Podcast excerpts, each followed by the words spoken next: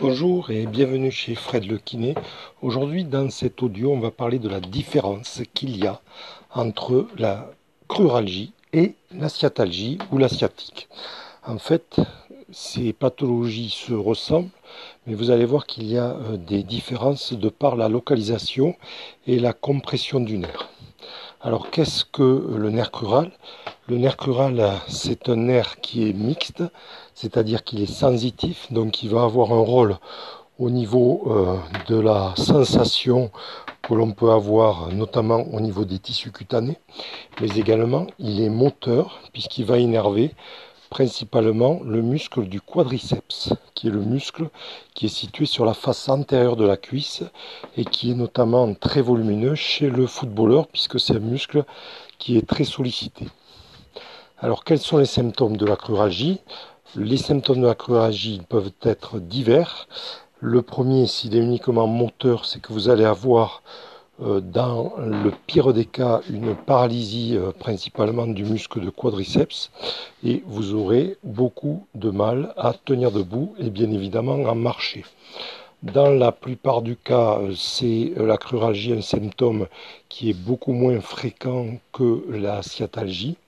La cruralgie va arriver la plupart du temps chez une population qui a plus de 50 ans.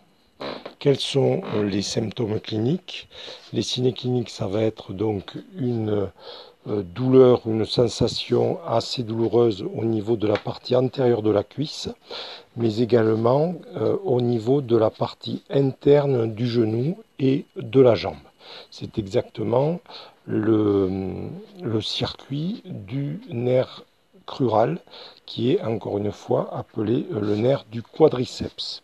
À quoi est due euh, cette douleur. Cette douleur est due essentiellement à la compression du nerf crural qui prend son origine au niveau euh, de la troisième vertèbre lombaire, la quatrième vertèbre lombaire principalement, et c'est ce qui va la différencier de la sciatique, puisque la sciatique correspond à l'origine du nerf qui est situé au niveau de la cinquième lombaire. Et euh, la différence entre ces deux pathologies va se faire uniquement par rapport à la douleur qui va avoir des localisations différentes puisque euh, pour la sciatique on peut avoir une douleur au niveau de la partie postérieure de la, de la fesse et ensuite une douleur qui va se situer au niveau de la partie latérale de la cuisse mais également du segment jambier. Donc pour discerner les deux, euh, je rappelle euh, très succinctement.